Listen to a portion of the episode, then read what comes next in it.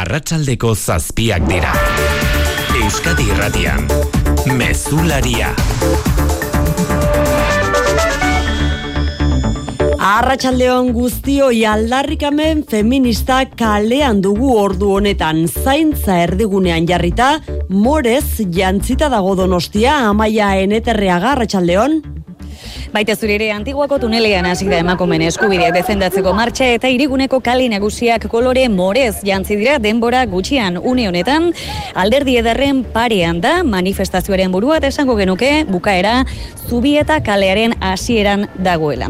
Zeiterdietarako eunka persona zapi jantzi eta puxika soinan hasi dira aurreneko pausuak ematen jarraian era bateko jende masa osatzeko. Zaintza universala erdigunean jarri eta desberdintasunekin bukatzeko aldarri eginez honakoa kontatu digute bertaratu diren herritarrauek. Ba, adarrikatzera lortzeko ditugun gauza guztia ze teorian berdintasuna daukagu baina praktikan erabat urruti gaude. Konsolidazioa lanean gaudenean eta eta hori ez da betetzen inundik inora. Zauzkagu orduak horretarako, zaintzarako eta baimenik ere ez. Hau egin bar degula, gero datozenak ere gairo eta erresiago izateko gauza, ba, gure amonek egin duten bezala, ba, guk ere lana dakagula aurretik. Zetoren ikan ezala pareketasunik ematen zaintzeta. Gauza korrela, une unkigarria ere bizitu da, mirakontxa pasialekuan, besteak beste, pensiodunak manifestazioaren zain ziren unean, bat egin duten unean hobeki esateko. Gauza korrela, une honetan, ba esango dugu e, askatasuna iribidean aurrera antzetuala eta manifestazio bukatzean ekitaldia egingo dela bulebarreko kioskoaren parean. Horixe beraz donostian ordu honetan dugun argazkia gazteizko manifestazioak ere astear behar du eta Euskal Herriko nagusia Bilbokoa ordu erdi barru abiatuko da Jesusen bihotzetik azkena izango dugu Iruñeakoa.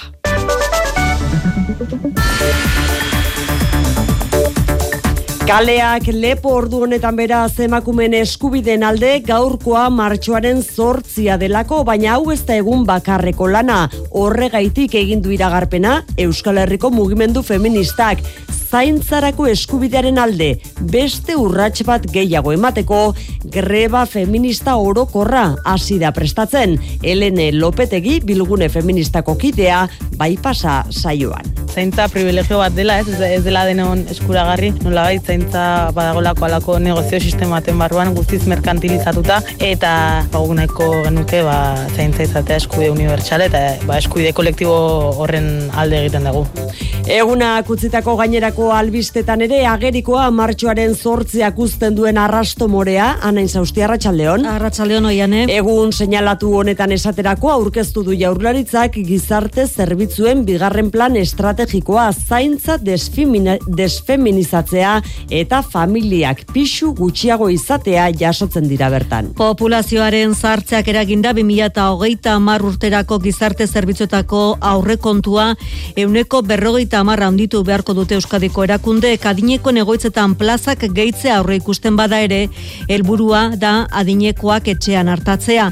Horretarako zaintza komunitarioa indartzearen beharra nabarmendu du nerea melgoza sailburuak. Familiako zaintzaren pisua gutxitzea, erakundiena indartuz. Zainketa lana sektoren gizonen eta emakumeen artean banatzea.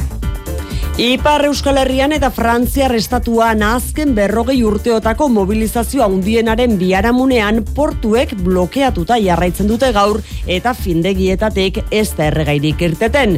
Tren zerbitzuetan biharko ere arazoak iragarri dituzte. Gaurkoan erretretak eta emakumeak protesten erdigunean. Bai esaterako lan prekaritateak eta lanbide laburragoa izateak emakumeen duen eragina zimarratu dute argitzu difo labekoa. Gu langile emazteok kondenatzen gaituzte gehiago lan egitera alde batetik gure karrerak, hautsiak baitira, gure eh, lantxariak tipiago baitira eta abar, eta ere bai pentsio tipiago bat ukaiteko. Erretretaren erreformari dagokionez sindikatuek elkarrizketa eskatu dioten Macroni gobernuak erantzun du pres dagoela horretarako baina blokeoak eta grebak alde batera utziz gero. Espainiako gobernuko kideek ez dute koalizio austirurik aurrikusten soilik bai da bai lege erreformak zatik eta eraginarren. Zatik eta horren isla, PSOE eta Podemos bakoitza bere aldetik ari direla parte hartzen emakumen nazioarteko eguneko manifestazioetan. Ekitaldi instituzionala Irene Montero berdintasun ministroak burutu du Sánchezen presidentearen eta ministro sozialisten presentziarik gabe, hala ere bi alderdiek garbi utzi nahi izan dute koalizio austurarik ez dutela aurre ikusten Feliz Bolaños eta Irene Montero presidentzia eta berdintasun ministroak. No tengo ninguna duda que el clima mejorará y estoy convencido, absolutamente convencido que hay gobierno para rato. Lo que está en riesgo no es el gobierno de coalición, son los derechos de las mujeres. Eta ekonomiari lotuta esan bukatu direla salbuespenak zorpetzeetan oiko mugetara itzultzeko deia egin die Europar batzordeak hogeita zazpi estatukidei. Datorren urtean sartuko da indarrean neurria, ustez pandemia eta energia krisia gaindituta, defizit publikoa barne produktu gordinaren euneko irura jeitsi beharko dute herrialdek, naiz eta kasuan kasu aztertuko den herrialde bakoitzaren egoera. Frantziak eta Espainiak urtea euneko bosko mairu eta lauko mairuko zor publikoarekin amaitzea espero da. Eta kiroletan, Jon Altuna, Arratxaldeon. Arratxaldeon. Reala dagoeneko erroman da, Europa Ligako final zortzirenetako biharko partidarako prest. Hori da, eta ia 2000 realtzaleren babesa eh, izango du talde txuri urdinak. Uneotan, Arratxaldeko zazpiak eta 6 minutuan Estadio Olimpikoa ikuskatzen ari dira realeko jokalariak, Leister dira hitz egitekoak edabideen aurrean, Imanol Alguazil eta Martin Zubimendi. Mourinho esan du, zorte txarra izan zutela zozketan reala egokituta.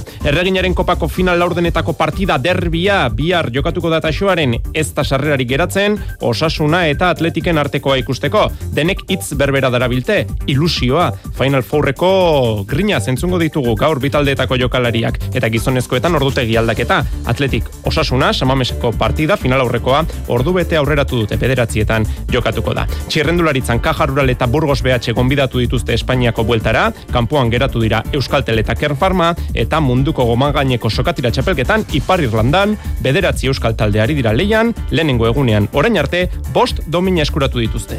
Laboral kutsak babestuta, eguraldia eta trafikoa. Gaurkoan izan dugun egoaizea tarteko hiru hegaldi desbideratu behar izan dituzte loiuko aireportuan gaur goizean izan da hori. Datozen orduetarako berriz, jaione munarriz zein da iragarpena? Kaixo Arratsaldeon e, gauean haizea egotik ibiliko da eta ondorioz osteguna epeletik abiatuko da. Ondoren e, maksimoak ez dira gaurraina igoko, baina ala ere ba 15 eta 19 gradu artekoak izango dira orokorrean. Haizeak indar apur bat galduko du eta baliteke kostaldean berriro ere arratsaldean ba mendebal edo iparmendebaldeko ukitu hartzea frontea bat iristerekin batera. Zerua odeitzu agertuko da eta goizean han eta hemen euri pixka bat egin dezake eta arratsaldean zaparrada batzuk botako ditu lurraldean sakabanatuta eta ekaitzak ere jo dezakelekuren batean. Errepidetan ez du nabar, ez dugu nabarmentzeko arazorik ordu honetan.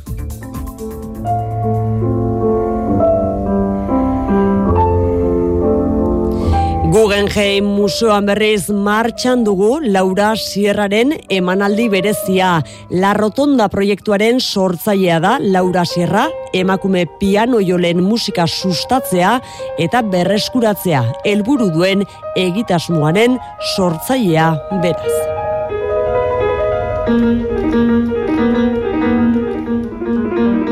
Arratxaldeko zazpiak eta zortz minutu ditugu teknikan eta errealizazioan Xanti Gurrutxaga eta Xabier Iraola. Euskadi Irratian, Mezularia, Oiane Perez.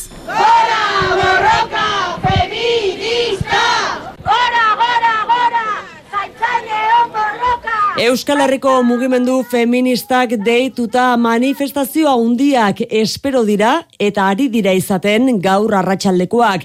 Donostiakoarekin bat egin dugu sarreran hortxe entzuten genituen Donostian entzuten ari garen oiuak, ordu honetan berriz gazteizen dugu itzordua, eta Bilbon espero da berriz guztietan mobilizazio jendetsuena. Zazpi terdietan izango da hori, baina Luis Eron jakine dugu somatzen ote den dagoeneko giroa Bilboko kale horietan.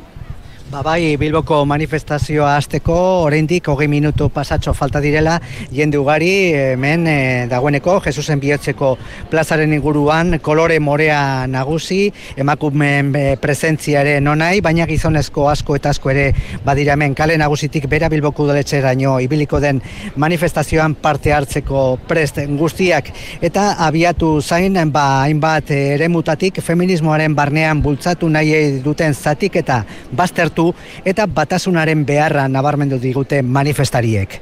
Ba, beharrezko da gure artean, beron artean, ba, gaur adibidez, martzoa sortzi, kaleratera, eta horren borroka, borroka hori adirazi, eta gure eskubidak aldarrikatu. Etidanik, egon dira atzean, e, botere batzuk feminismoa apurtzeko nahian.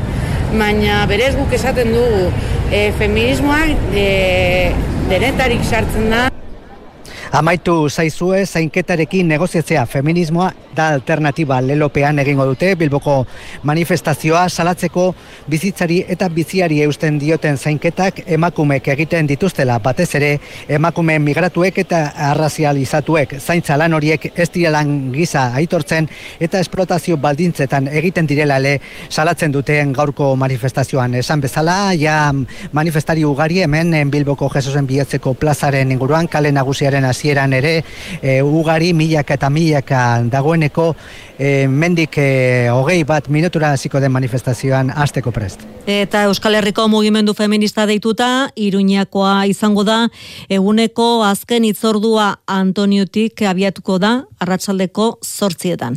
Hori Iruñean, ala ere esan behar da, Euskal Herriko mugimendu feministak mobilizazio horien guztien aurretik, Bilbon prentxaurrekoa eskenita jakinera ziduela zein aurrera pauso emango dituen bihartik aurrera. Greba feminista orokorra antolatzeko prozesua abiatuko dute horretxe iragarpena grebarena oraingoz data zehatzik ez, baina argi dute zaintzarako eskubidearen alde beste urrats bat eman beharra dagoela maitare subijana. Bai, zaintza sistema errotik iraultzeko premia larria ikusten dute, egun emakumeen bizkar dagoelako sistemak emakumeak ikusezin bilakatzen ditu eta maiz esplotazio egoeran egiten dira. Hori dela eta denon bizitzak erdigunean izeneko prozesua jarri dute martxan, esigituz zaintzak eskubide unibertsala izan behar duela. Garazi aldama, Euskal Herriko mugimendu feministako kidea. Ez dugu promesa huts gehiagorik nahi. Ez da gure diskurtsoaren kaptazio gehiagorik nahi ere zaintzarako eskubide unibertsala exigitzen dugu, eta zaintza horiek negozio izateari ustea. Horregatik, greba feminista orokor baterantz goaz. Greba orokor hori kolektiboki deitu nahi dute horretarako lanean ari dira eragile sozio sindikalekin aliantzak eta proposamenak bateratzeko nahi atorre aldai mugimenduko kidea. Bide komun bat beste eragile batzuekin, eragile sozio sindikalekin eta greba guretzako bada tresna bat eta martxoaren sortzia bada beste borroka egun bat guretzako eta guretzako aurton bada inflexio puntua, bada kagun bat bezala irudikatzen eta eta ese jaibie egun bezala. Data zehatzik orain gozez, baina bai martxoaren zortzitik kanpo egingo dutela. Sindikatuek ere sindikatuak ere kalean izan dira martxoaren zortzi honetan elak eta labek manifestazio bana egin dute Bizkaiko hiriburuan zaintza erdigunean jarrita. UGTek eta Komisiones Obrerasek elkarretaratzea egin dute berriz Bilbon eta Iruñean lan hitzarmenen garrantzia azpimarratuta urren ezurren Leire Gaiegoela, Garbina Aramburu Lab eta Zuria Hartza UGT. Zaintza sistema publiko doan duin eta kalitatezkoa aldarrikatzen du elak. Eta emakumeok nazkatu gara egoera honetaz. Ez dugu aitortu eta ordaindu gabeko etxeko lan eta zaintza lanei kateaturi jarraitu nahi. Emakumeon pentsioak e, bajuagoak dira. Hori dela eta ba, gure ustez oso importantea da e, negoziazio kolektiboa. Eta nola ez erakunde publikoek ere egin dute bat borroka feministarekin. Alaxe da bai eta horretarako enpresetako antolaketa eredua ez ezik gizonen jarrera aldaketa ere behar dela azimarratu du inigo urkuiulen dakariak. Nafarroko gobernuak berriz berdina sari ematea izan du ekitali nagusia konfin Nafarroako berdintasunaren aldeko emakumeen eta talde feministen koordinakundea jaso du saria Maria Txibiteren eskutik. Entzun ditzagun urkullu eta Txibitelen dakariak urren ez. Emakunde bultzatutako gizonduz programa aintzat hartzeko eskatzen diet gizonei, mugimendu feministaren historiaren eta borrokaren ezagutza sustatzea, eredu maskulino nagusien berrikuspen kritiko egitea, Es una responsabilidad de todas, pero también de todos, proteger los frutos de la lucha feminista, cuyo avance es un mérito del conjunto de la sociedad. Eta berdintasuna lortzeko feministe kurratutako bideari jarraitzeko behar aldarrikatu du Maria Txibitek eta berretsi du politika publikoak horretara bideratzeko konpromisoa. Madrilen berriz tentsioarekin bizi dute martxoaren zortzia gobernuko bikideek bereziki soilik bai da bai legea tarteko, baina baita trans legearen arira izan dituzten ezin ulertuekin. Ordu honetan, emezortzi koordinadorak deitutako manifestazioan ari dira parte hartzen ministroak, baina Mikel Arregi esan behar dugu pesoekoak alde batetik daudela eta Podemosekoak bestetik Hola da, Arratxaldeon, Pesoek eta Unidas Podemosek bakoitzak bere aldetik hartuko du parte duela minutu gutxi Madrilgo atotxan hasi den manifestazioan, milaka pertsona ordu honetan kalean translegea eta bai bakarrik da bai legearen erreformak banatutako mugimendu feministak deitutako bi manifestazioetan. Gutxiengo batek atotxa kalea zerkatuko duen manifestazioan, Irene Monteroren dimisioa eskatu du. Irene Montero! Baina jende gehien batu duen manifestazioko arduradunek martxoak sortziko atzordeko bozemaiek gaur Irene Monterori babesa eman diote eta pesoeren bai bakarrik da bai lege reforma kritikatu esan bezala. Manifestazio jende txuenetan daude gobernuko ordezkari guztiak. Ba han azken ordutako tentsioa baretu asmoz Maria Jesus Montero sozialisten idazkari orde nagusiak esan du. Koalizio gobernuak bide luzea duela aurretik. Vamos juntas en esta manifestación y por tanto hoy es un día bonito para celebrar que hemos conseguido muchas cosas de la mano y que tenemos todavía que conseguir muchas más juntas. Ogasun ministroari erantzuna baina duela minutu gutxi hitz egin berri duen eh, Irene Monterok pesoeren kontra egin du beste behin sozialistek eskuinarekin bat egin dutela gogoratu du berdintasun ministroak kontsentibendua bai bakarrik da bai legearen muinetik kentzeko. Etxe berrian, onelakoa behar luke lehen urteak. Iepa, kaixo, aurrera, aurrera. Astea erraza da, gauzak errazten badizkizute. Horregatik laboralkutxa hipotekek lehen urtetik laguntzen dizute. Laboralkutxa, banka kooperatiboa, bada beste modu bat. Eusko Jaurlaritzak enpresei laguntza emango die 2023ko enpresentzako laguntza plan berriarekin. Euskal ekonomiaren motorrarentzat, gure enpresa txiki eta ertainentzat. Laurogi programa eta 600 milioi euro baino gehiago laguntzetan. Informa zaitez euskadi.eusen. Aktibatu zure laguntzak. Eusko Jaurlaritza, Euskadi, auzolana. Martxoaren zortzigarrenean aurkeztu du jaurlaritzak ere zaintzaren beharrei oso lotuta datorren gizarte zerbitzuen bigarren plan estrategikoa. Zaintza desfeminizatzea eta familiek pisu gutxiago izatea daude besteak beste helburuen artean. Populazioaren zahartzeak eraginda gainera, 2008 marrerako gizarte zerbitzuetarako aurrekontua euneko berrogeita mar haunditu beharko dute Euskadiko erakundeek mertxetxe berria. 2008 amarrerako, irurogeita amar urteko adinean sartuta izango da baby boom belaunaldia, eta horrek dakartzan beharrei erantzuteko amar urteko epean, mila eta eun milioi euroko gastutik, mila eta seireun milioitik gorako aurrekontura pasa beharko dute Euskal Autonomia Arkidegoko erakundek. Adinekoen egoitzetan plaza gehiago sortuko dira bai, baina helburua izanik populazioaren zati txikiagoa bideratzea egoitzetara, lidea milibia helburu ordea ba, sistema ez dala e, sosteniblea, ez? Orduan, e, naiz eta adin pertsona gehiago izan, komunidadean, etxean eta etxe inguruko e, baliabidekin, ba, atenditu beharra izango dugu. Zaintza komunitarioa indartzea da helburua eta familiek pisu gutxiago izatea nerea melgosa helburua.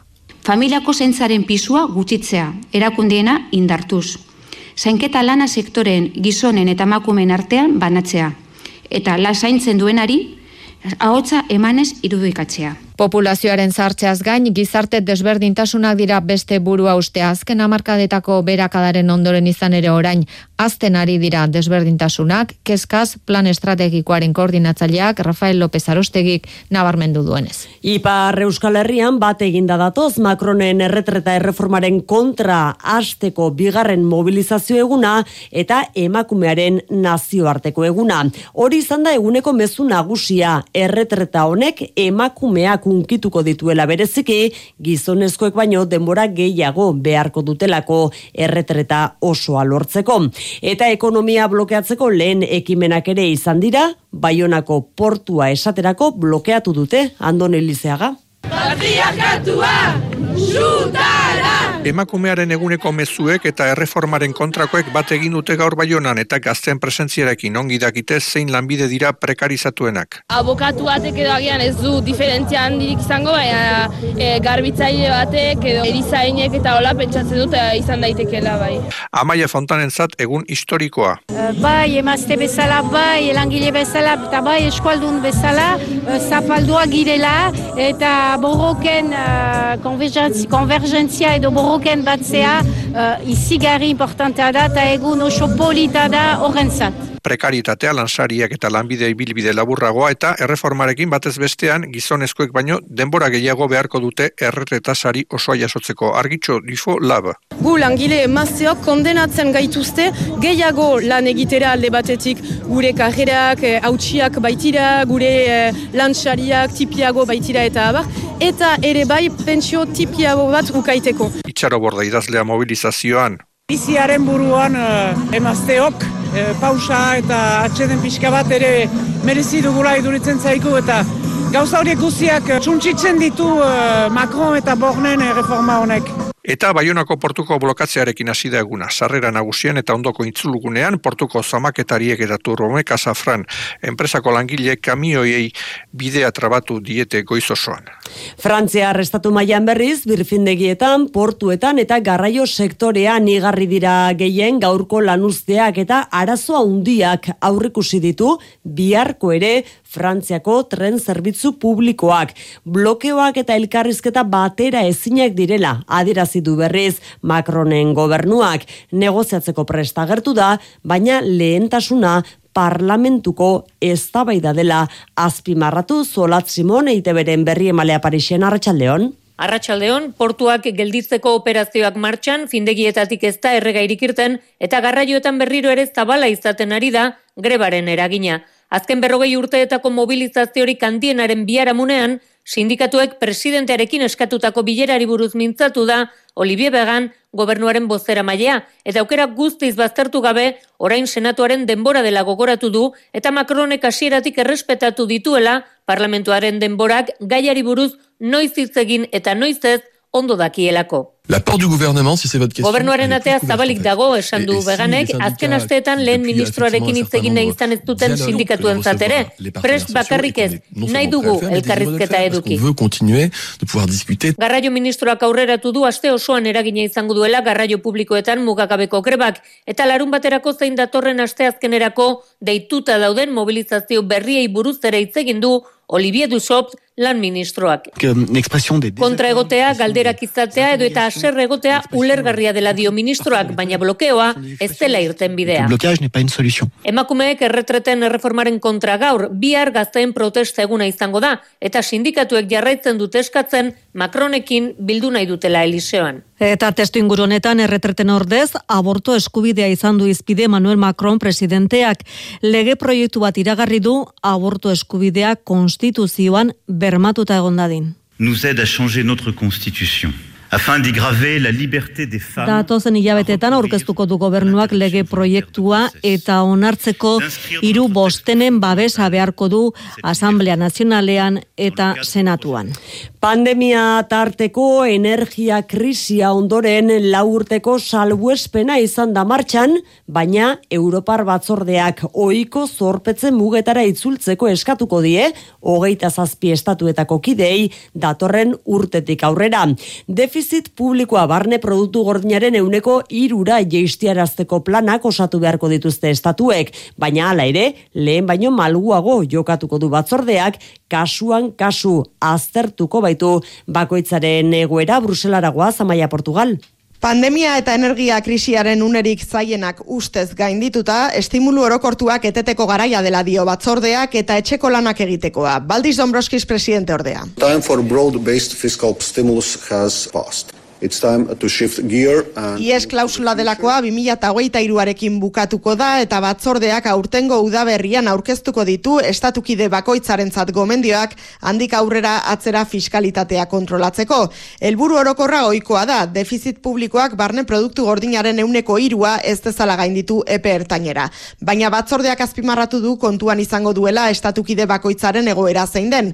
Hain zuzen, Frantziako eta Espainiako estatuen kasuan, espero da euneko bosko mairuko eta lauko mairuko defizitarekin bukatuko dutela urtea urren ez urren. Nola nahi ere batzordea ez da datorren urteko udaberri arte hasiko txostenak zabaltzen zuzenari ez diren estatukidei eta gobernu bakoitzak malgutasuna izango du bere bide horria erabakitzeko.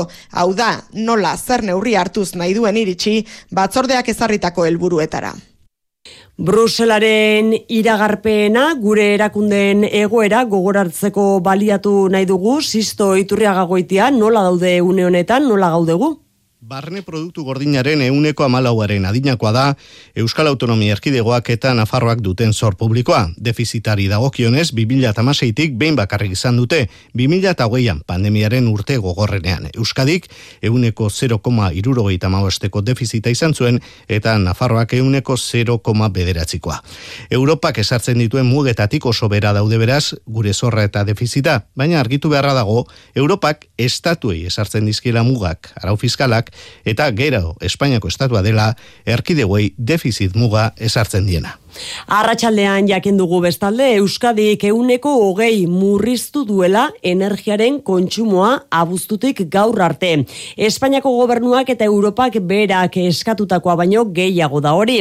Lehen dakaritzan aurkeztu dituzte kontingentzia planaren emaitzak udaberrian eta udaran ere energiaren kontsumoa murrizteko planarekin jarraitzea erabaki dute beraz asunarozena. Bai, jo era ona erakutsi du Euskadik zentzu horretan, abuztuan onartu zen kontingentzia plana, batez ere gasaren kontsumo aurrezteko administrazioan, enpresetan eta gizartean. Euneko amabost aurreztea holkatzen zuen Europak, Espainiak euneko zazpi, eta esan bezala horren gainetik lortu da, abuztutik martxora, euneko hogei murriztea gasaren kontsumo kontsumoa Euskadin. Inigo urkullu lendakariak gogoratu du guztion konpromisoa behar dela horretarako. Gure bizitzetan aldagai berria sartu dugu. Energiaren kontsumoan ezi beharra. Energia ez da amaigabea ezin dugu beste alde batera begiratu. Udaberrian eta udarran ere gainera energia murrizteko plan horrekin jarraitza erabaki dute, energiaren kontsumoa areagotzea espero delako, bestea beste aire girotuko aparailuak eta garai horretan aizea gutxiago jotzen duenez, ziklo kombinatuko zentralak martxan jartzen direlako. Sektore publikoan datozen zazpi urtetan aurrera eramateko energia plan berria ere onartu dute. Estokolmon elkartuta Europar batasuneko defentsa ministroek ez dute iritzirik emana izan nor estren gazbidearen aurkako sabotajea Ukrainaren aldeko talde, talde egoizten dieten estatu batuetako eta Alemaniako kazetariei. Itxaso Baltikoko ikerketek zabalik jarraitzen dutela gogorarazi dute. Ukrainako gobernuak bere aldetik ukatu egin du alakoetan esku hartu duenik inundik inora Bruselara itzuli behar dugu amaia konta iguzu. Bai, Oleksi Resnikov, Ukrainiako defensa ministroak ere parte hartu baitu Europar batasuneko estatukideen bileran. Bere ala esan du, bere gobernuak ez duela zerikusirik hauzionetan. Txantxetan ere aritu da, Kiebek horretarako almenik uste duenik badelako harrituta. For me it's a little bit strange story because it's not, this story is nothing with us.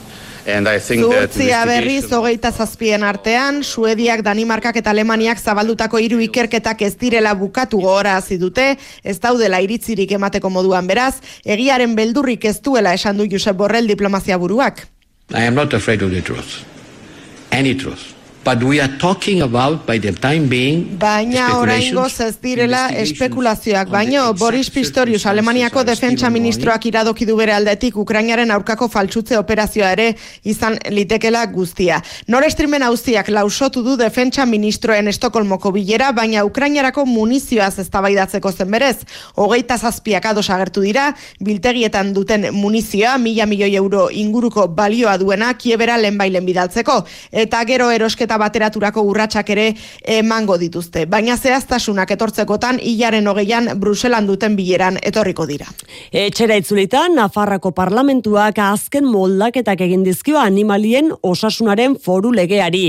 Etxaldetan behiko purua zortzirunda berrogeita mar abelburura mugatuko du eta zigorrak zehaztu ditu ustiaketak baimenik gabe handitzen dituzten makro etxaldeentzat. Kaparrosoko, baie deo dietaren kasualitzateke heli. Be jaztegien tamaina, sortzireun da berrogeita marra belburura mugatuta, estatuko oinarrizko araudira egokitu du foru legea Nafarroko parlamentuak. Muga hori erruz gainditzen du ordea, kaparrosoko baile de odieta makroetxaldeak, zazpin mila eta bosteun abelbururekin. Bada, gaur egun duen ekoizpen volumenari eutxi alko dio, baina zinen du inolaz ere handitu, izan ere, amaika mila behi jarri nahi zituzten bertan. Javier Lekunberri, PSN equilibrar nuestros tamaños máximos eh, con el límite de 850. Horrez gain, txibiteren gobernua sustengatzen duten taldek bultzatu duten arauak jasotzen du etxalden arteko distantzia ustiak eta ereduaren eta parajearen arabera finkatuko dela.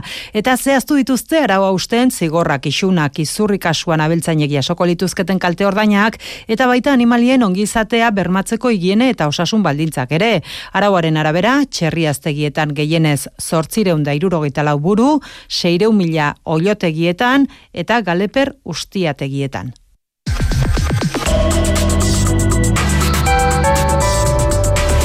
Euskadi Irratian eguraldia eta trafikoa. Errepidetan ez dugu nabarmentzeko arazorik eguraldiaren iragarpen euskalmeten jaio nemunarrizek. Gauean naizea egotik ibiliko da eta ondorioz osteguna epeletik abiatuko da. Ondoren eh, maksimoak ez dira gaurraina igoko, baina ala ere ba, ama eta meretzi gradu artekoak izango dira orokorrean. Aizeak indarrapur bat eh, galduko du eta baliteke kostaldean eh, berriro ere arratsaldean ba, mendebal edo iparmendebaldeko ukitu hartzea frontea bat iristerekin batera. Zerua odeitxua agertuko da eta goizean han eta hemen euri pixka bat egin dezake eta arratsaldean zaparrada batzuk botako ditu lurraldean sakabanatuta eta ekaitzak ere jo dezake lekuren batean. Mezularia, gertukoak. Emakumeen eskubideak bermatu eta berdintasuna aldarrikatzeko guztira amabi horma irudi margotu dituzte bizkaia guztian zehar.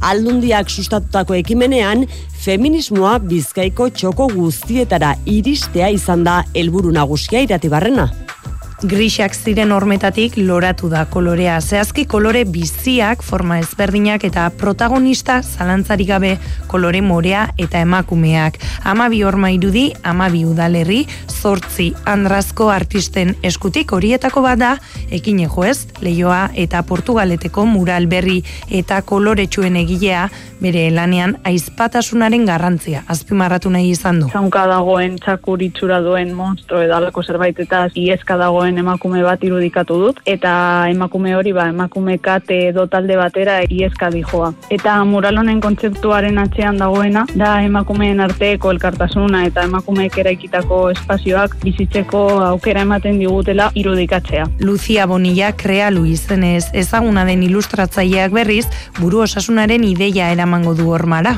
nahi dudana da buru karga landu, zainketak e, eukitea buruan, lana, bueno, familia osoa, ez, e, bai gurasoak zein zeme alabak zaintzea, hori dana ba, gure buruan egiten du kalte handia. Nork bere zertzeladekin berdintasuna aldarrikatzea helburu. Nafarroan aranguren baiaran erlekide izeneko ekimena ezagutu dugu. Ilundain fundazioak kudeatzen duen baserri eskolatek sortutako proiektua da, eta funtsean kudeatzen dituzten berrogei erlauntzetako bat babestea eskaintzen dute.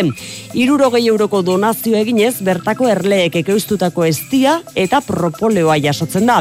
Helburu nagusia da, erleek naturan duten garrantzia gizartean zabaltzea. Aitor Perez. Ilundain fundazioan hogeita mar urte dara matzate erlekin lanean baserri eskolako gazteekin lan egiteko modu egokia dela dio Mikel Lasarte irakasleak. Erleen mundu hau iruditzen zaigu oso garrantzitsua dela erlenek egiten dituzten gauza garrantzitsu guztietaz aparte ba, ezkuntza lantzeko eta baloreak eta oso animali baliagarri eta preziatua da. Eta ezkontzari lotutako alderdi hori indartze aldera orain erlekide ekimena jarri dute martxan aranguren bailaran orotara berrogei erlauntza dituzte eta urtean zortzireun eta mila kilo esti bildu ditzakete. Orain esti horretaz gozatzeko aukera zabaldu dute proiektu honen bitartez egin beharrekoa irurogei euro ordaindu eta erlauntza bat ba, babesean hartzen da, jartzen zaio e, bueno, ziurtagiri bat, eta horren ordez, ba, kilo erdiko bi estipote eta beste propoleo pote bat ematen diogu. Interesaduen edo nor, kilundain fundaziora deit dezake erlauntz bat babesean hartzeko egun gutxitan bost diraia da babesean hartutako erlauntzak. Donostian berriz, zerrutbian jokatzen dutenak keja dira batetik uste dute ez dutela merezi duten zelairik anuetako mini estadioko berdegunea lokatza besterik ez omen delako. Bestetik, kontra esan korra ematen badu ere, udala zelai hori denboraldi erdian hasiko da egokitzen apirian hain justu ere. Bera-bera klubak salatu du non jokatu ez dakitela geratu direla, horregaitik eskaera egin dio udalari, aintzat artezala bertako errutbia ekainean jokatuko duten top amalauko izarrei bakarrik begiratzen egon beharrean. Aixer Rodrezola. Sos erruk donostia plataforma sortu dute bera-bera klubeko jokalariek. Uste dute ez dutela merezia noetako mini estadioak duen bezalako berdegunerik. Hane aizpuru jokalari eta plataformako kide oso oso egora txarren dago. Osa, ez ez dago belarrik, gero gure partidotako e, zelaiek delimitatzeko marrak e, ezin dituzte pintau, osa, lesiluek deitzeko gune bat. Zelaiaren egoera kaskarraren aurrean, beraien aldarrikapena argia da gure kirola jokau alizeteko eta bertaz e, disfrutau alizeteko zela ituin bat, eta horrez gain baita ba, iztalakuntza publiko bat guri edana. Zelaia bere onera ekartzea beraz eskaera, baina kontra esan korra ematen duen zerbait gertatu da. Udalak abisu eman die zelai hori konponduko dutela, baina ez ekainean bere alabaizik. Demoraldi erdian, besteak beste, Euskarian Katalun ja partidua hartzeko. Inigo imaz jokalari. Telefono hitz egiten, arkate jaunarekin, berak esan digu, Euskarian seko partidu hori berientzat oso garantitua dela, politikoki, eta orduan lan horiek bila bete aurratu dira. Eta beraz, donostiko rubia kalera dijoa partidu hori jolasteko. Ez dugu ikusten bidezkoa rubi guztia kalera jutea partidu bat jolasteko. Sos errugbi donostiak mobilizazioak egin ditu eta horiekin jarraituko du irten bide bila. Kultura leioa.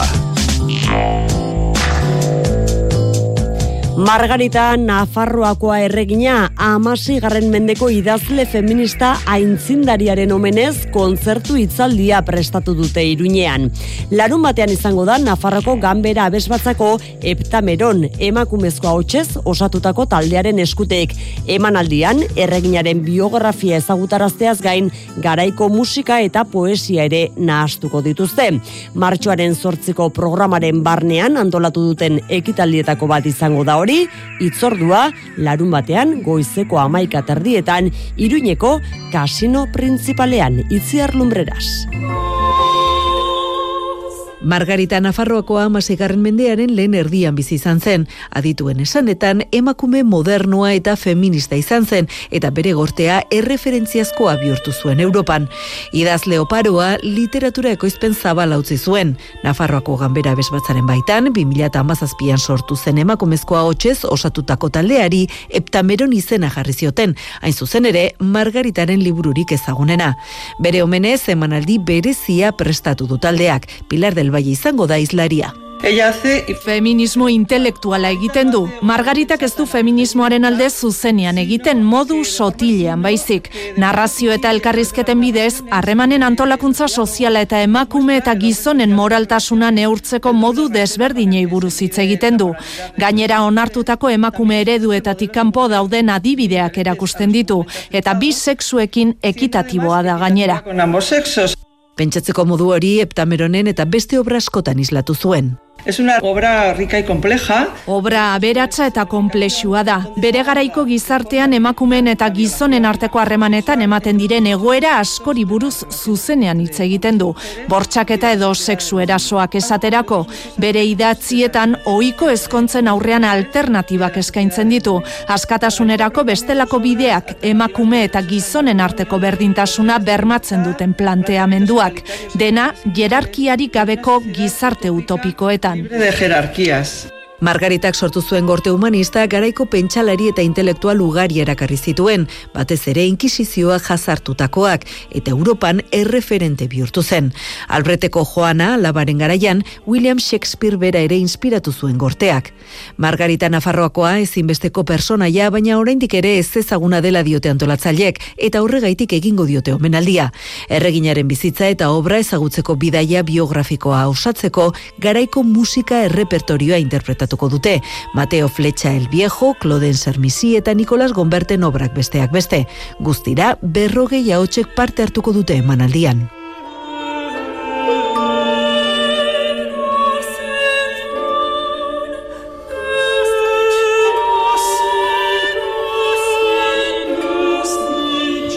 Margarita Nafarrako erreginaren amasigarren mendeko idazle feminista intzindariaren omenezko kontzertu itzaldia beraz, iruñean izango dugun hori. Iruñean batzuk, beste batzuk berriz, erromara begira daude, joraltuna, Arratxaldeon. Arratxaldeon. Reala daueneko erroman da, biharko partida prestatzen. Eta gure maitan horbi eta ere, bertan da, laizte rentzungo dugu Imanol Alguazil eta Martin Zubimendik esandakoa.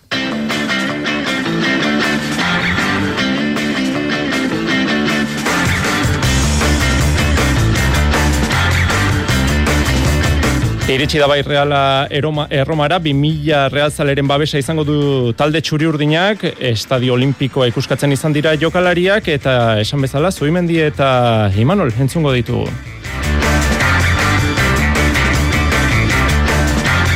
Imanolen prentsa horreko hasi berria denez, jo dezagun erromara, usari da kontatzen. E, defensiboki kapazitatea daukate goran presionatzeko, baina baita ere e, bloke bajuan defenditzeko, eta argi ondo e, golaukerak e, eman gabe areri joai, geho zeraiak erditik aurrea izuarrizko jokalariak, e, egalak oso biskorra potenteak, egia esan, ba, bueno, e, talde on bat, entrenare on batekin, eta momentu on batian, baina, bueno, e, zaiatuko gea, no? E, baita ere bere bere zuloak e, aurkitzen eta asmoa hori izango da. A, lehiako razaltzea, eta bueltako e, partidan ba, bizirik egotera. Biharko partia jokatu daiteke hain zuzen ere bueltako partia horretan pentsatu gabe? Zaila da, baina, bueno, e, egia da, bueltako partio hori e, egoteko bilarkoa e, jokatu behar dela, eta ondo jokatu, orduan, ba, bueno, e, bestea iritsiko da. Momentuz, bilarkoa. Ze maitza sinatzen duzu biharko? Bueno, e, oain, oain, zalantzari gabe, irabastea. Esa helburua beti irabastea izatea. Eta naiz eta Mourinho eon aurrian, naiz eta Roma izan, eta bereien saletuarekin da izugarrizko ambientearekin, da, bueno, e, asmoa betiko izango da irabastea. Eskerrik asko, pasamos a las preguntas en castellano. Roberto Ramos.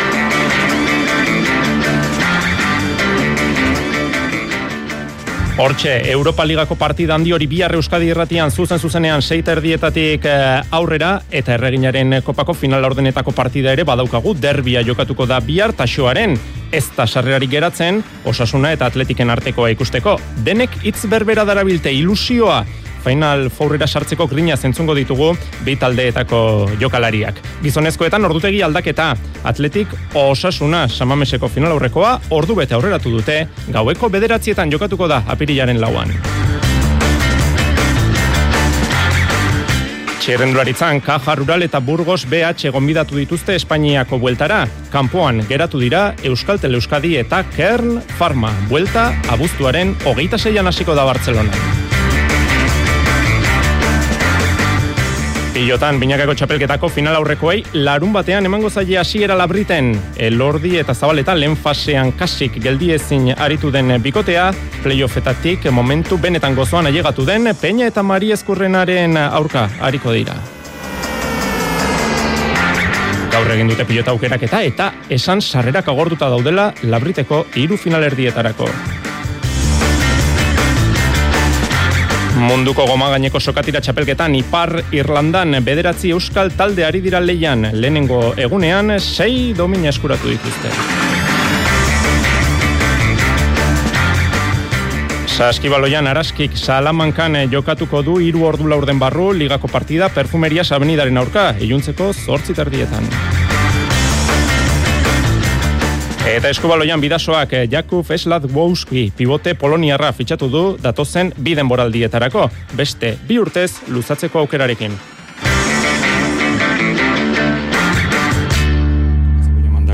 Avanti, domani dobbiamo ottenere qualcosa di Entzule lagunok arratsaldeon eta ongi etorri Erromatik hasi behar dugu saioa Europa Ligako final zortzirenak abia puntu, bere ala joko dugu maitan urbietaren gana, baina hitz egin berri du, entzun duzu Imanol, Zubi, eh, Imanol Alguazilek eta hitz egin berri du Martin Zubimendik ere. Taldea gai ikusten du Martinek emaitza on bat eskuratzeko. Hombre, noski, bestela, bestela gaizki.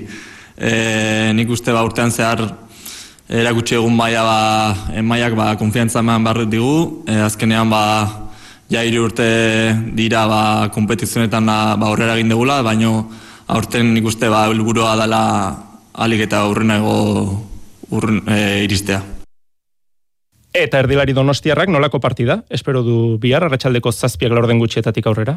Batez ere ba, talde oso solido bat, defentsiboki, azkenean Mourinhoren taldea ba, defentsiboki oso landuta daude. Eta nik uste ba, ba oso finibili beharko gerala irula ordenetan ba, berai mine egiteko. Gere ere ba, kontretan ba, kontu e, uki behar dugu, azkenean e, aurrekaldean ba, jokalari oso treak dituzte eta nik uste hori izango dela klabea. Bitaldeak laugarren daude euren ligetan, Mourinhok e, aurrez hitz egin du, Zubimendik eta Alguazilek hitz egin aurretik hitz egin du Mourinhok eta hause esan du hitz. Ezitz. Talde handia da reala, zozketan ezken nuen sorterik izan, bakarkako jokalari bikainak ditu, baina kolektiboarekin geratzen naiz oso ondo antolatutako taldea da eta aulgune gutxi ditu. Lauretan entrenatu du erromak Trigoriako Kirol irian. Jaso dugu, Imanolek eta Zubimendik esandakoa eta orain eh, erroman eh, Estadio Olimpikoan daukagun kazetariaren gana jo behar dugu. Maitan urbietak kaixo arratsaldeon. Kaixo jon, arratsaldeon. Bueno, entzun ditugu bi protagonistak e, eta zuk ze berri dakarkizu handik, zein presio eman dizu Estadio Olimpikoak, zer konta dezakezu, maitane? Bueno, baitxura ederra duela, eh? Pistak eh, izan arren, ba, haundi ikusten den eh, estenatoki bat dela, impresionatu egiten duen eh, zelai horietako bat, eta hori guztia utxik altuna. Bihar gainezka egotea espero da, irurogeita bos mila lagun egongo dira Roma, erroma animatzen, horietatik eh, bi mila zaletxuri urdinak izango dira, baina bai, bihar eh, giro bero-beroari egin beharko dio aurre realak. Aitzakiarik gabeko estenatokia da, itzordua bera da oso handia, Europa Liga nazken bi ekitaldietan reala ez da onaino iritsi, final amaseirenetan izan da kanporatua, baina urten multzen fasean lehen postuan e, amaitu ostean, ba final laurdenetan egoteko borrokatzeko aukera dauka, ez dela gutxi taldea ez dago, entzun dugu, emaitza eta bolada eta joko bolada honean, baina taldeak imanolek aldagelak sinistu egiten du jon, eta bihar aleginduko dira, ba Mourinhoren e, erromaren kontra emaitza on bat atera eta kanporak eta realearenan erabakitzen Silva badakizu jada jokatzeko moduan dagoela aritz eta sadi kenduta. Gainontzeko jokalari guztiak daude prest beraz hogeita lau jokalarirekin bidaiatu du Imanolek erromara eta gero badakizu hemendik zuzenean taldea ostiral goizean Maior kaldera biatuko dela ligako partida horri begira estexa luzatuko du mm talde txuri urdinak. E, ez da bakarrik egongo talde txuri urdina, maitane, ia 2000 realzaleren eh, babesa, e, izango du imanolen taldeak, bihar? Hori da, hori da, e, amaika modutara, eh, bidaiatu behar izan dute zale txuri urdinek, bidaia ofizialik egonez tela eta ba, bagoitza bere kasara antolatu behar izan du. Egia da, e, Frantziako aeroportuetako kontrolatzaileek e, egin duten grebak askoren planak zapustu edo baldintzatu dituela, egaldi asko beste aeroportuetatik ere greba horren ondorioz atzerapenarekin abiatu dira, baina berandu baldin bada ere, neurketarako garaiz e, iritsiko dira gehienak, eta bai, bai, e, guk oraindik ez dugu izan, aukerarik, erromako erdigunera gerturatzeko, bihar izango dugu horretarako aukera, eta ziur gaude kolore txuri urdina, nagusi ez du esango jon, baina asko ikusiko dela, erromako kale eta gune estrategiko horietan, eta eta bai, ba horiek ere izango dutela, ba horrelako egun handi bat, bertatik bertara bizitzeko aukera. Eta guk zuzen zuzenean kontatuko dugu guztia Euskadi irratian. Maitane urbieta, mila esker, besarkada bat. Mila esker, Jon, Arratxaldeon. Erreginaren kopa ere bihar jokatuko da, e, seiter dietan da itzordua taxoaren, final fourrerako txartel bat egongo da jokoan, irabazten duena zuzenean final horrekoetara galtzen duena etxera. Gaur Euskadi irratian, maitane bilarino osasunako jokalaria izan dugu. Sekulako ilusioa, azkenean e, osasunaren zat, e, hain urrun e, iristea oso garrantzitsua da, eta bueno, e, kopan jarraitu dugu, eta bueno, nik uste e, e, nabari dela. Bigarren mailan egonagatik badute fedea, bilarinok kontatu digunez. Beti dago posibilitatea, ez? Azkenean e, guk partido oso bat egiten badugu, e, irabazteko aukerak ditugu. Gainera, e, bueno, haiek ere aste honetan irabazi dute, eta bueno, e, ere gogoekin etorriko dira, ez? Azken finean, semifinale batuetara pasatzen zera, beste lehen mailako talde batzuk ere ja kanpoan utzi ditugu, en naiz eta Barcelona de, bueno, Elio hori egon ere Sporting de Huelva kanpoan utzin dugu. Etxean jokatzeak lagunduko diela, gusta du olastiko aurrelariak. Eta atletiken, iraia iturregik hitz egin du. Ba guretzako e, denboraldiko partidua biharkoa dela, ez? Azkenean e, kopako fase finalean sartzeko aukera ematen digun e, eliminatoria, partidu bakarrera, e, Euskal Derbia, eta bueno, taldea oso motivatuta eta ilusio handiz dago eta eta konfiantza aldetik ere ondo beste gunean lortu gendun garaipenarekin. Arerioari buruz, osasunari buruz, hau esan du iturregik. Egia da, ba, bueno, kategoria diferentzia dagoela, baina azkenan partidu batera tajonarren haiek izango duten ilusioarekin, nik behintzat, lehenengo mailako talde baten kontra jokatu kobanu esala e, daukat burua. Ane azkonak, klub zurigorriari egindako adierazpenak ere jaso behar ditugu. Azkenean, ostegunean irabazin baldin baduzu, ba, liga maiera oso polita geratzen zaizu aurretik, ez, e, final foro horrekin. Nabaritzen da, batez ere, baldagelan, edo gimnasioan, edo bueno, taldean, ez, ba, ilusio hori dagoela ba, e, kontra partidurako, bueno, eta, bueno, ba, espero dugu, ba, iruñara konfiantza osoarekin joatea, eta, bueno, partidu on bat egitea, eta, bueno, ba, final foro horretan egoteko.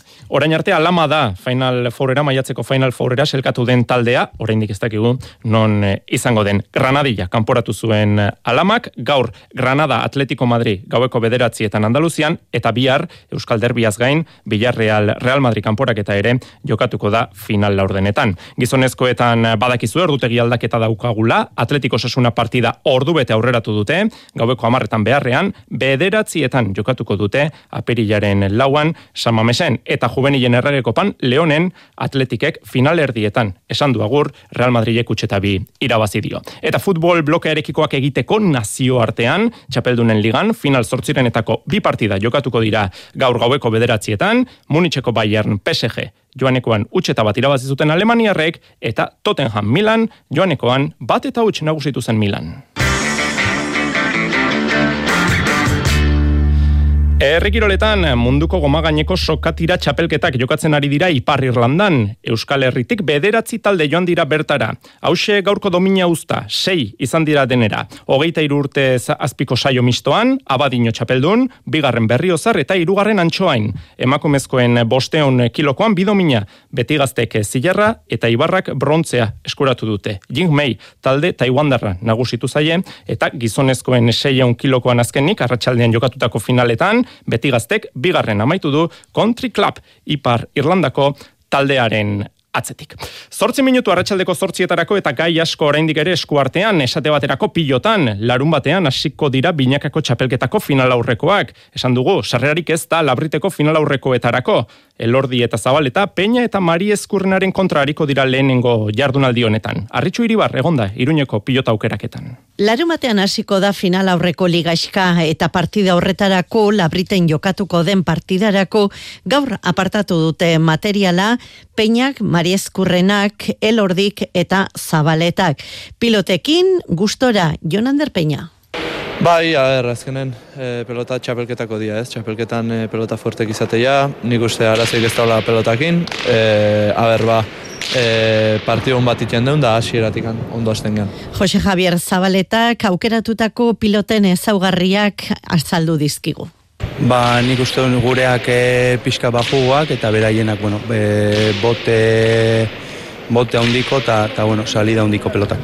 Zabaleta eta Mari Eskurrena atzean honek esan nahi du jotzaileen partidua izan daitekela. Jon Mari Eskurrena.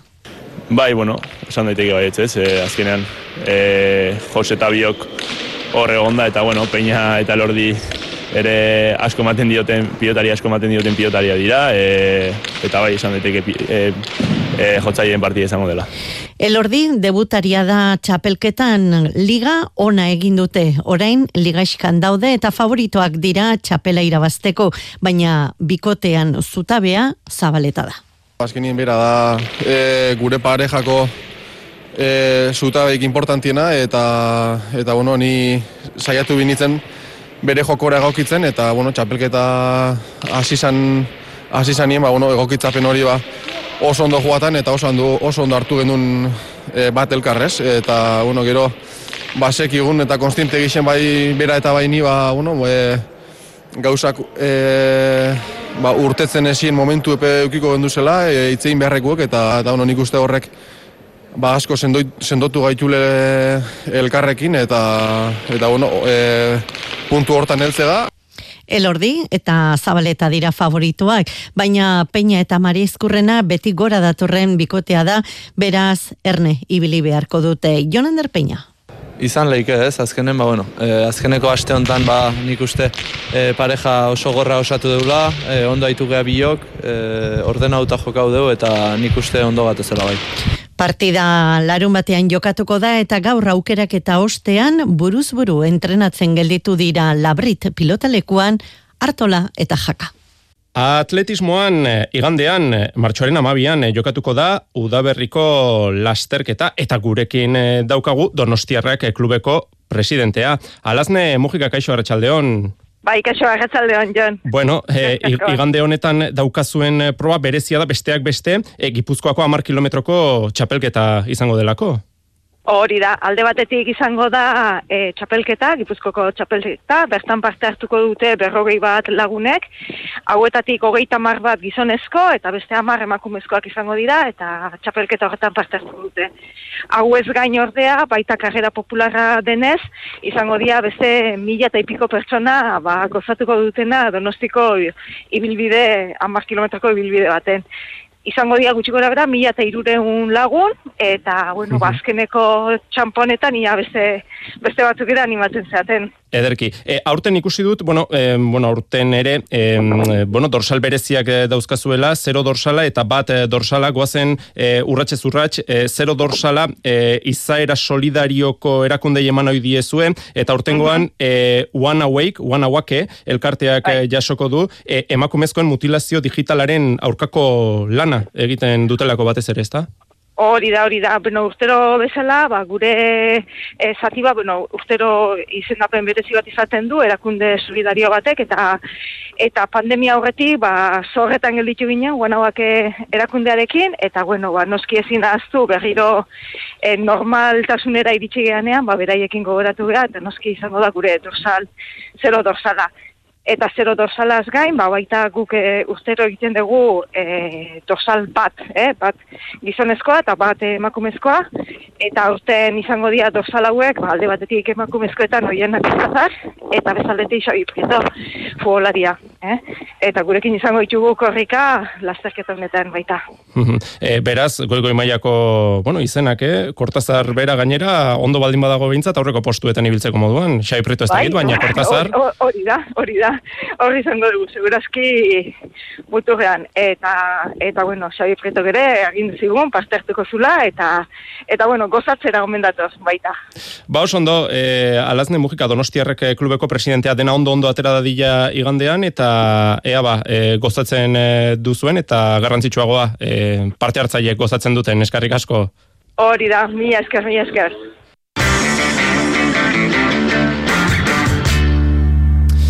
Txirrendularitza kontuak azken e, txampan, kaja rural da, eh? Espainiako bueltara gonbidatu duten Euskal eh, taldea, Burgos BH-rekin batera.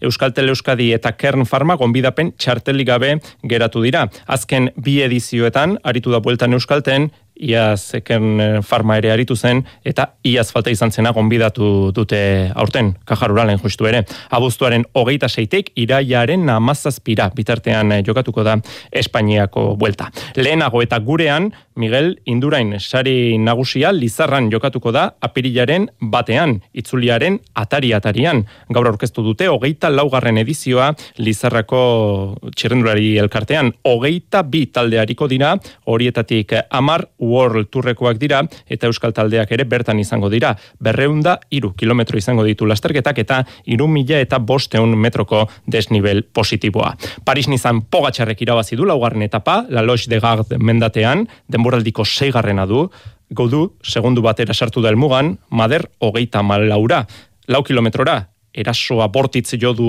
Jonas Bingegarrek, pogatxarrek hasiera batean eutxi, eta gero hautsi egin du urteko lehenengo buruz burukoan, Pogatxar nagusitu da. Lider jarri da Esloveniarra. Guduri amar segunduko aldea ateratzen dio orain, eta bingegarri berrogeita lau segundukoa. Jon Izagirre, amabigarren dago, bi minutuko atzerapenarekin.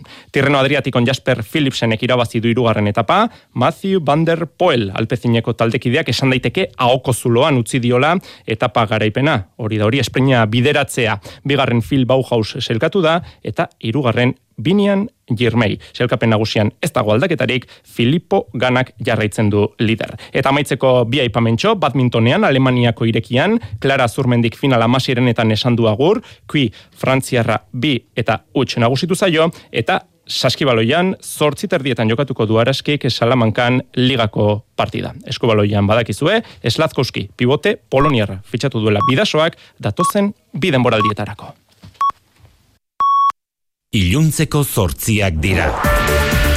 Euskadi Irratiko Informazio Zerbitzuak. Albisteak.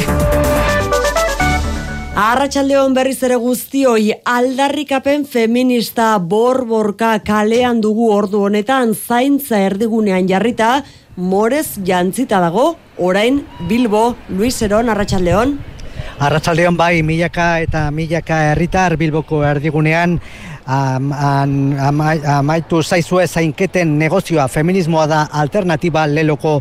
Manifestazioan duela ordu erdi inguru abiatu da Jesusen bihotzeko plazatik eta kale nagusitik bera Moiua plazara iritsi berri da burua. Ehunka herrit eta ehunka eh, manifestari gehiago zain zirela batu zain eta errebindikazioa eta jaigiroa ustartzen ari dira etengabe. Entzun ditzagun hemen eh, etengabe entzuten diren eh, oihuak.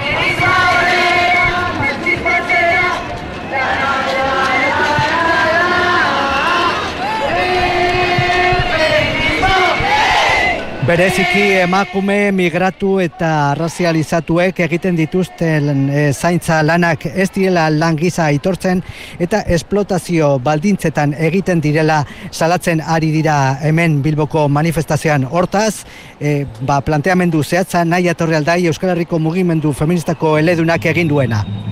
Zaintza nahi dugu ekarri erdigunera, gaur martxoaren sortzean agendan jarri nahi dugu, instituzioen aurrean eh, jarri nahi gara eh, argi esan zaintza eh, ezin da lan negozioa izan eta eskubidea izan behar dala eh, jendarte osoarentzat. Eta gaurko eguna da lehengo urratsa guretzako ba, prozesu luze batean eta prozesu horrek ambizioa dauka indarrak batzea.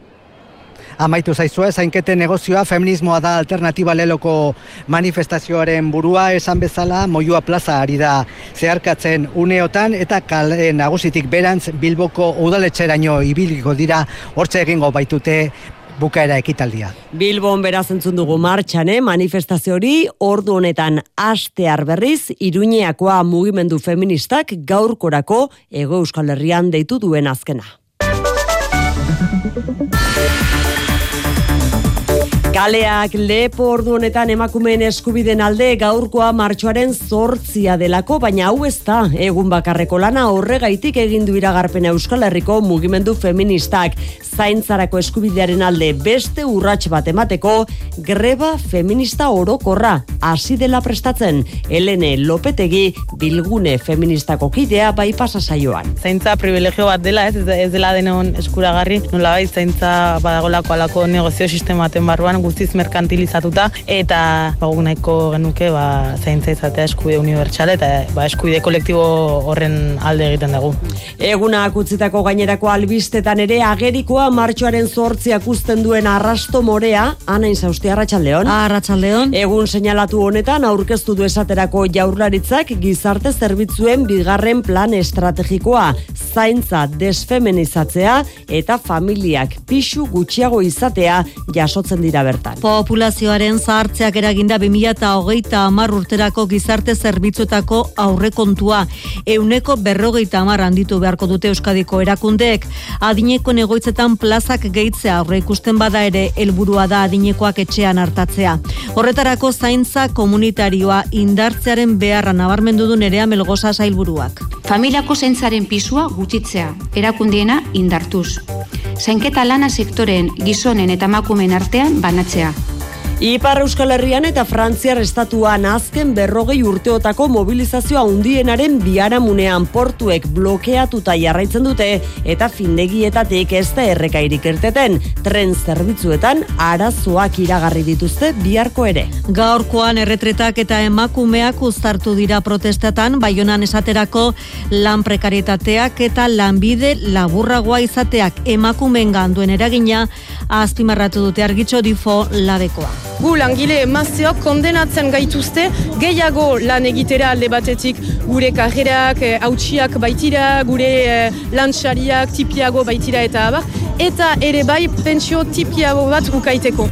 Erretretaren erreformari dagokionez, sindikatuek elkarrizketa eskatu diote Macroni gobernuak erantzun prest dagoela horretarako baina blokeoak eta grebak alde batera utziz gero. Ekonomia lorrean berriz, bukatu dira salbuespenak zorpetzean oiko mugetara itzultzeko deia egin die Europar batzordeak hogeita zazpi estatukidei. Datorren urtean, sartuko da indarrean neurria ustez pandemia eta energia krisia gaindituta, defizit publikoa barne produktu gordinaren uneko irura jaitsi beharko dute herrialdek, naiz eta kasuan kasua aztertuko den herrialde bakoitzaren egoera. Frantziak eta Espainiak urtea euneko bosko mairu eta lauko mairuko zor publikoarekin amaitzea espero da. Errepidetan ez dugu nabarmentzeko arazorik ordu honetan, eguraldiari dagoken ez berriz, desegon kortzera egingo du bihar arratsaldean bereziki jaione munarriz euskalmet.